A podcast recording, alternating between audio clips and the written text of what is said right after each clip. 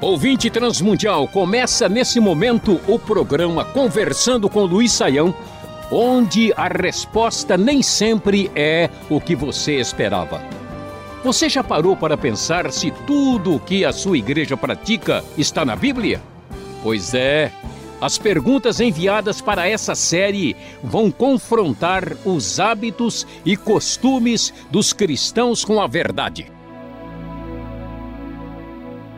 Hoje vamos falar um pouco sobre as diferenças entre as denominações cristãs. Olha, professor, vamos ter que ter cuidado, hein? Por e-mail, a Cristina quer saber qual a grande diferença entre luteranos e batistas. Apesar da diferente doutrina dos luteranos, eles são considerados pelos batistas cristãos de verdade?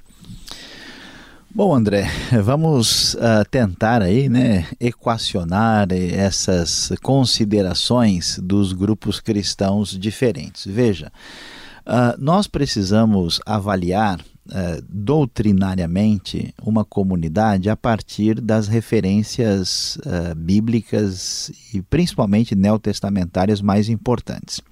Então, se a gente for olhar assim a, a igreja luterana de modo geral, bem como a igreja batista, as duas comunidades afirmam né, que a Bíblia é a palavra de Deus, ela se baseia naquilo que a gente chama de sola escritura, só a Bíblia entendem que a salvação é pela graça e pela fé, né? Então, a, como diz a reforma, a sola graça, a sola fides, né?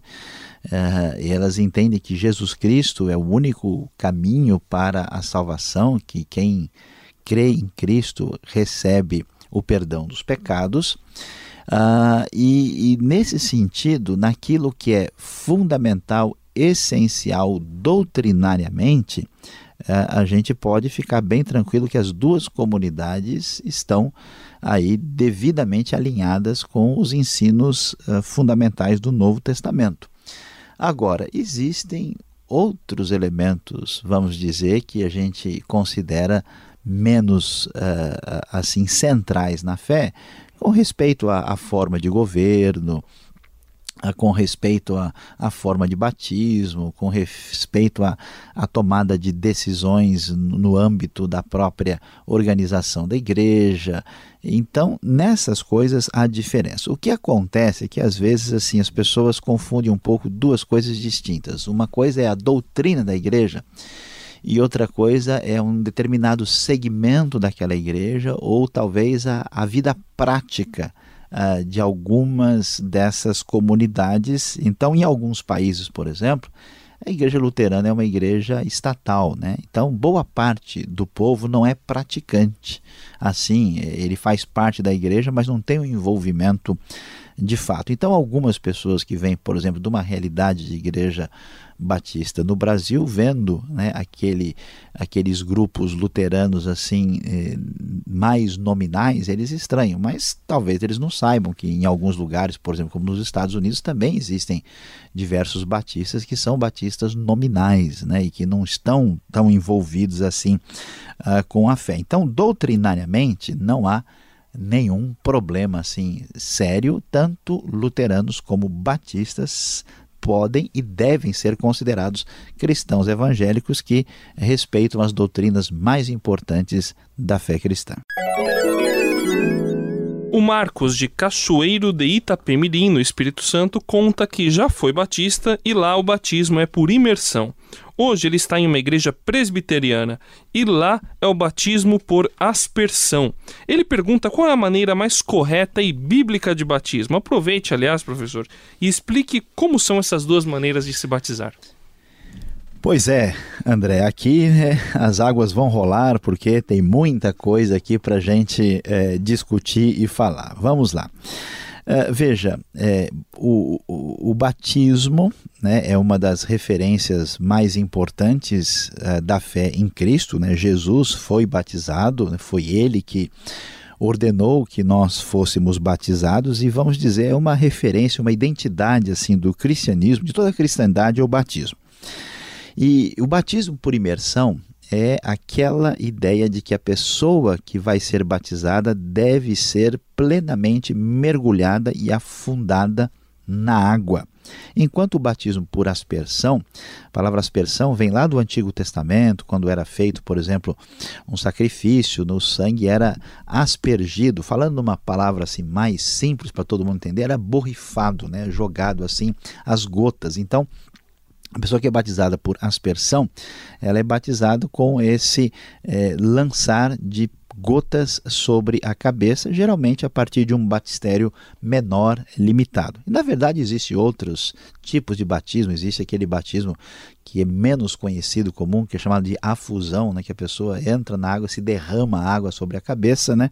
mas é aspersão, né? imersão, afusão, para muita gente é muita confusão. Mas vamos ver como é que a gente lida uh, com a questão aqui. Veja, André, uh, como é que é, é, essas comunidades entendem o batismo e, e, a gente deve, antes de tomar uma decisão, tentar compreender por que se faz do jeito que faz. Nas igrejas de tradição, por exemplo, semelhante à Igreja Batista, conforme aí o, o Marcos é, é, menciona que já conheceu e frequentou, o batismo é visto à, à luz de textos como Romanos capítulo 6, uh, que falam uh, de um símbolo de uma mudança de vida. O batismo é símbolo da conversão. Né? A pessoa, vamos dizer, deixou uma vida velha e nasceu para uma vida nova. E nesse sentido, o simbolismo é que ele é sepultado e morto e ressuscita com Cristo. E, portanto, o batismo tem esse significado individual da conversão e é, é, é exemplificado dessa maneira. Enquanto em outras tradições, interessante, por exemplo, que na igreja presbiteriana não, não se rejeita ou se proíbe o batismo por imersão. Aceita-se as duas formas, costuma-se praticar mais o batismo por aspersão, mas o significado nas igrejas que a gente chama de tradição reformada é diferente. Né? Qual que é a ideia? Deus no Antigo Testamento fez uma aliança. A aliança no Antigo Testamento ela tinha uh, um símbolo, uma marca específica que era o que é a circuncisão. Quando nós temos a fé em Cristo no Novo Testamento, a própria palavra no Novo Testamento é nova aliança. Então, o que se entende no batismo nessas comunidades é que ele não é o símbolo da conversão individual, mas o símbolo da aliança entre Deus e o seu povo. Então, assim como havia a circuncisão, agora há o batismo. Então, nesse sentido, o batismo não é um símbolo apenas uh, da fé do indivíduo, mas dessa aliança de Deus com essa comunidade, que é a comunidade da fé do Novo Testamento. Por isso, por exemplo, que o pessoal vai eh, muitas vezes vai estranhar quem vem de uma tradição assim uh, de imersão, especialmente de adultos, né? Porque esse é o símbolo da fé, da conversão individual. Geralmente a pessoa tomou a decisão consciente, né? Depois que passou da, da fase da infância. Numa igreja reformada se batiza criança exatamente por isso, porque entende que o batismo não é o símbolo da fé individual. Né? E, portanto, o significado é diferente. A grande verdade é que, claro,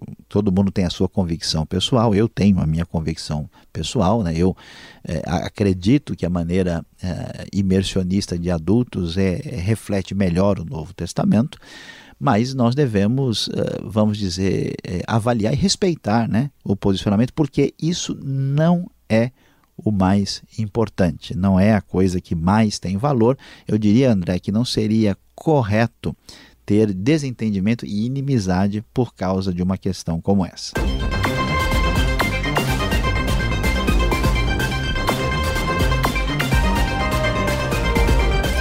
O Cosmo também quer orientações sobre o batismo. Algumas igrejas, como até o próprio professor Luiz Saião já citou hoje, batizam crianças e até recém-nascidos. Ele conhece pessoas que se afastam da igreja, alegando que este é um ato incorreto e antibíblico. É tão sério assim, professor, ou essas pessoas são é, muito radicais? Veja, André, uh, como nós mencionamos, é, existem coisas que são muito sérias na Bíblia. O que, que é muito sério na Bíblia? É sério idolatria, por exemplo, é muito sério é sério desobedecer a Deus naquilo que é explicitamente a sua vontade. É, nós devemos, somos chamados a amar a Deus e amar o próximo, somos chamados a nos preocupar com a evangelização do mundo, a viver uma vida uh, moralmente adequada diante de Deus. Quando a gente, vamos dizer, rompe com essas referências, isso é sério. Agora, as outras coisas, podemos dizer, são importantes, mas não são as coisas mais sérias possíveis. Então, o que, que a gente recomenda? Estude, avalie, ouça bem os argumentos de um lado e do outro, leia o Novo Testamento e tome a sua decisão. Deus não rejeita uma igreja ou denominação por causa da sua forma de batismo ou, ou por causa de elementos secundários. Eu conheço gente, André, que até briga por causa da temperatura da água do batismo é, e briga se a, pessoa tem que ser batizada na água corrente ou no tanque. Ah, não, tem que colocar a pessoa três vezes dentro da água, porque é nome do Pai, do Filho e do Espírito Santo. Ah, não, na hora tem que falar em nome de Jesus e não pode ser. Quer dizer, se a gente for assim, né, a gente vai chegar a níveis de discussões sem fim. Então é importante sim que você tenha um posicionamento, mas é, e que você tenha convicção do que você está fazendo, mas veja bem, tem que haver um equilíbrio entre a unidade da fé cristã e a pureza doutrinária. Se a gente for muito exagerado na pureza, a gente rompe na unidade. Se a gente apenas valorizar a unidade, você despreza a doutrina. Então tenha bastante convicção, saiba o que está fazendo, mas não despreze os outros, não julgue ninguém e tenha amor pelas pessoas que agem de maneira diferente de você.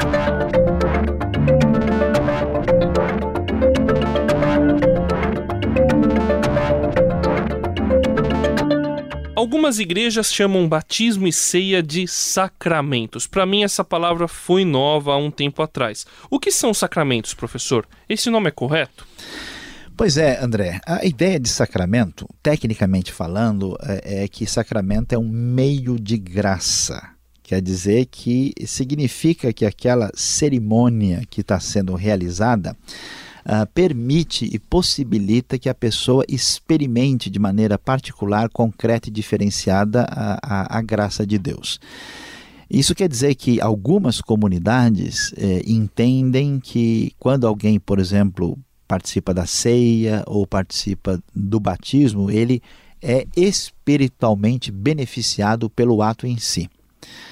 Quer dizer, é uma maneira de entender. Outras comunidades entendem que o ato em si não pode fazer muita coisa, que o que vale mesmo é a, atitude de coração, que os atos são apenas um símbolo de uma realidade que vai no coração. A gente pode dizer que provavelmente um meio termo entre as duas possibilidades é mais razoável, porque eh, não existe uma coisa no coração sem um ato concreto. Eu gosto sempre de dizer que quem se converte e não quer ser batizado é igual quem, quem namora e não quer casar.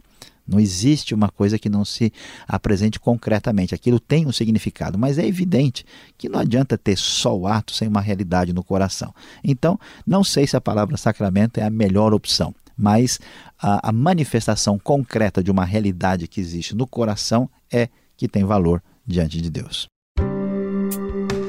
Este foi o programa Conversando com Luiz Saião. Produção e apresentação André Castilho e Luiz Saião. Locução Beltrão. Realização Transmundial. Envie você também suas perguntas para conversando@transmundial.com.br ou escreva para a Caixa Postal 18.113, CEP 04626-970 São Paulo, capital. E até o próximo programa.